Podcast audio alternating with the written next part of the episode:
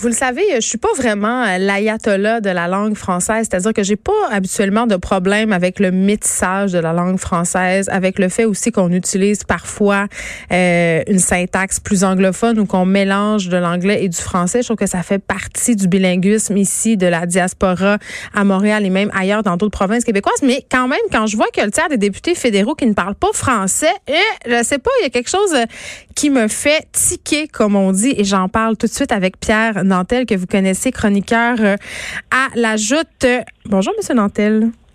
Bonjour Geneviève, comment allez-vous? Ça va très bien, mais justement, ça me fait tiquer cette affaire-là ce matin. Euh, puis je l'ai dit d'emblée, là, je suis pas, euh, je suis pas la grande défendresse de la langue. Je me prenne pas que mon drapeau de la langue française partout, mais quand même, ce sondage léger. C'est important. Ben, oui, c'est important parce que, bon, 63% des Canadiens trouvent que c'est important aussi. Et là, on en vient tout de suite à ce que je trouve fascinant c'est qu'on est dans un pays bilingue, OK? Et que les politiciens n'ont aucune obligation, Pierre Nantel.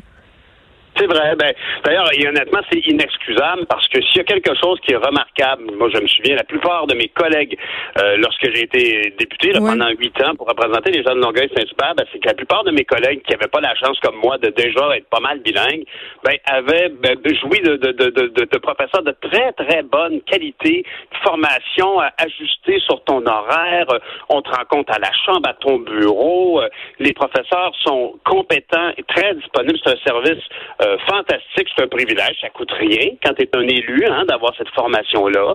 Alors c'est encore plus inexplicable que certains élus ne se prévalent pas de ce bénéfice, de, cette chance-là d'apprendre euh, d'apprendre une autre langue. Euh, et, évidemment, ben c'est bien malheureux parce qu'il y en a il y en a qui auraient tellement intérêt dans leur propre fonction à, bien comprendre le, mm. français, peu, importe, parce qu'on on oublie souvent au Québec, on est tellement dans un statut de majorité, euh, on oublie que euh, il y a beaucoup de gens qui parlent français partout au pays. Moi, j'ai eu la chance de le voir là. Euh, dans l'Ouest canadien, il y a des il y a des petites enclaves francophones en Alberta, en Saskatchewan qu'on soupçonne même pas. Puis quand la rivière Rouge déborde, ah, là, il nous, là, on entend parler français. Ah, c'est vrai, il y a des Français dans ce coin-là. Ben oui. Mais là, OK, toi, tu as travaillé avec, avec bon, ces gens-là qui sont une langue anglophone. Moi, j'ai envie de savoir concrètement, euh, sans me faire de mauvais jeu de mots dans le day-to-day, ça donnait quoi comme résultat? Ben, c'est sûr que ça, demeure. Euh, en fait, c'est révélateur. C'est révélateur de la situation. C'est-à-dire que, effectivement, pour ces gens-là, ce n'est pas perçu comme une nécessité. Alors, si nous, au Québec, on a l'impression d'être une majorité, s'il y a des gens qui font partie des minorités au Québec qui trouvent qu'on a un comportement dominant, ben, allez voir se passe dans l'Ouest canadien, allez voir ce qui se passe dans le système politique canadien, allez voir ce qui se passe à Toronto. Je veux dire très clairement, euh, la langue française euh, euh, est par endroits très, très protégée de façon surprenante. Dans les aéroports, c'est toujours surprenant. Euh, tu arrives à Edmonton, à Calgary, puis partout, il y a des, des, affichages dans les deux langues. Parce que j'imagine que Transport Canada, là-dessus, est assez rigoureux et s'assure que tout est bien conforme aux normes. Mais en général, on peut dire que il y a un désintérêt. C'est encore plus frappant quand on regarde actuellement la course au leadership du Parti conservateur ben là, c'est là qu'on a un, dur réveil. Oui, ça faisait dur. ben, les deux meilleurs candidats, euh, les deux candidats potentiels les plus prometteurs, parlent très mal le français. Et M. McKay, malgré qu'il ait déjà été député, qu'il a déjà été ministre, qu'il a déjà eu droit à cette formation-là, c'est incroyable, tu sais oui, c'est un constat qui, est troublant. Puis euh, le journal de Montréal a bien fait de le faire, remarquer hier. Puis euh, je me posais la question euh, quand même, tu sais, on s'entend là, est-ce qu'on tolérait des ministres d'une langue francophone? Absolument, c'est la question. Posé la question, c'est y répondre. Puis euh, ça va de soi que euh, malheureusement, quand on arrive là-bas, qu'on est francophone, euh, et, on s'attend d'ailleurs, il y a une, bonne portion, une bonne proportion de, des députés québécois et des ministres québécois qui sont bilingues. Évidemment, dans l'autre sens, c'est beaucoup moins courant, et c'est super problématique parce qu'il y a des enjeux qui touchent les Québécois de façon particulière puis euh, le ministre n'est pas capable de s'exprimer correctement. Il y, a une seule une seule exception à ça, puis c'est la députée qui s'occupe du revenu, la députée des îles de la Madeleine, malheureusement son nom m'échappe, et qui elle ne parle que français.